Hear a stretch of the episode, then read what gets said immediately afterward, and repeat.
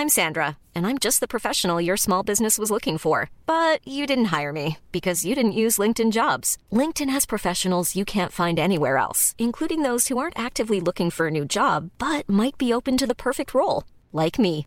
In a given month, over 70% of LinkedIn users don't visit other leading job sites. So if you're not looking on LinkedIn, you'll miss out on great candidates like Sandra. Start hiring professionals like a professional. Post your free job on linkedin.com/people today.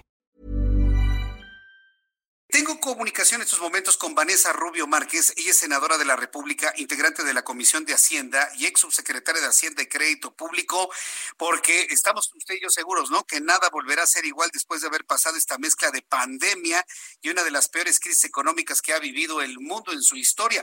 Vanessa Rubio, me da mucho gusto saludarla. Bienvenida al Heraldo Radio. Muy buenas tardes. Muchas gracias, al contrario, gracias a ti, estimado Jesús Martín. Y, y pues bueno, eh, al final del día creo que sí, la pandemia y la crisis económica que se va a venir después de, de, esta crisis de salud eh, van a ser algo que vayan a cambiar nuestra vida para siempre. Ha, sido un cambio que va a ser un cambio. Yo estoy seguro que estamos viviendo el fin de una época y el principio de otra completamente. Sin embargo, un país como México, con las limitaciones económicas, sobre todo políticas que tenemos, po- podrá salir adelante en condiciones favorables eh, en, el concierto internacional. ¿Qué, qué proyección podemos hacer en ese sentido, Vanessa? Tenemos que, porque al final del día yo siempre les digo, son 193 países en el mundo y México es la quinceava economía. Somos una economía grandota y la verdad es que tenemos esto que se llama buenos fundamentos macroeconómicos que luego la gente dice, ¿y eso qué es y con qué se come y para qué sirve? Bueno, pues sirve para que en estas circunstancias tenga uno lo que tenemos. Por ejemplo, un fondo de estabilización de ingresos presupuestarios, que es un colchón para emergencias. Desafortunadamente se usó el año pasado casi 40% de ese fondo, pero queda todavía el 60%. Tenemos reservas internacionales, tenemos una línea de crédito con el Fondo Monetario Internacional. Es decir, tenemos con qué.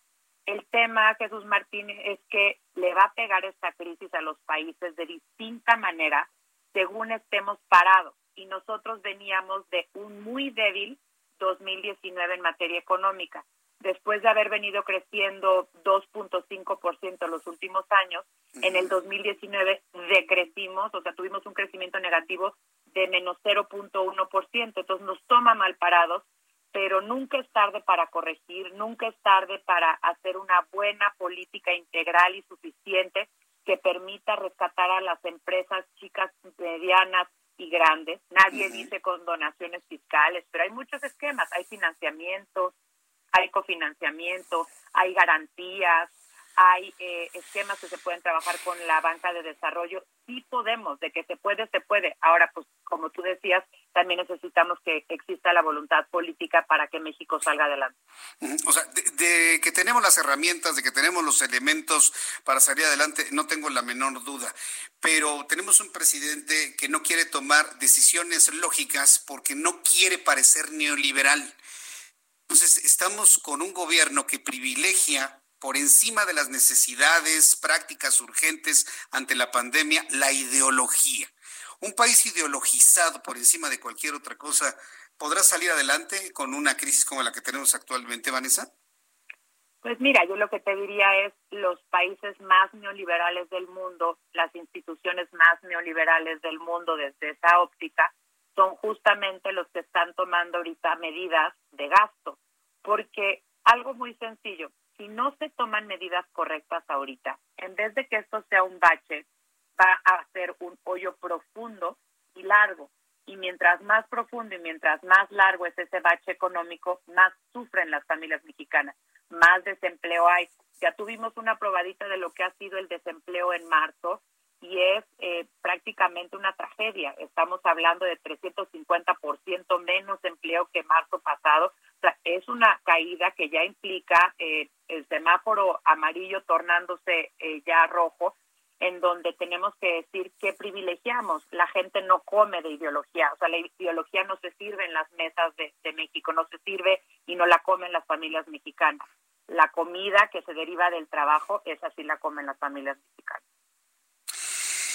Bien, pues eh, yo, creo que llegará un momento también que los países más poderosos puedan ayudar a los menos eh, afectados, pero hay una cosa que ayer me llamaba la atención del Fondo Monetario Internacional y del Banco Mundial, que estaban hablando que los países más poderosos condonaran pagos, por ejemplo, de deudas de países como África, pero África es eh, la única región del mundo que menos afectada está por el coronavirus. Esta pandemia la estamos viviendo y la están viviendo los principales países o las principales potencias del mundo, es decir, todo el país está afectado. ¿Cómo hacerle, Vanessa, desde su punto de vista?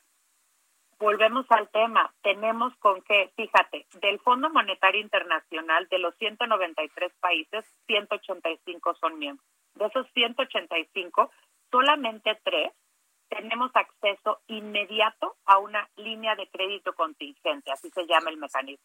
Y uno de ellos es México. Ahí tenemos la línea de crédito contingente todo tiene implicaciones. El tomar más deuda tiene implicaciones.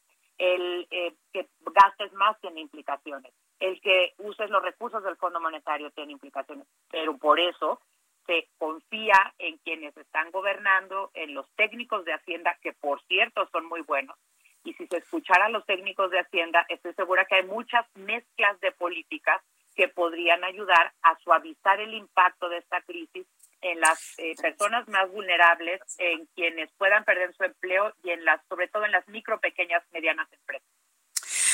Pues eh, Vanessa Rubio, yo siempre voy a, destacar y a felicitar esta visión de alguna manera pues propositiva que usted tiene.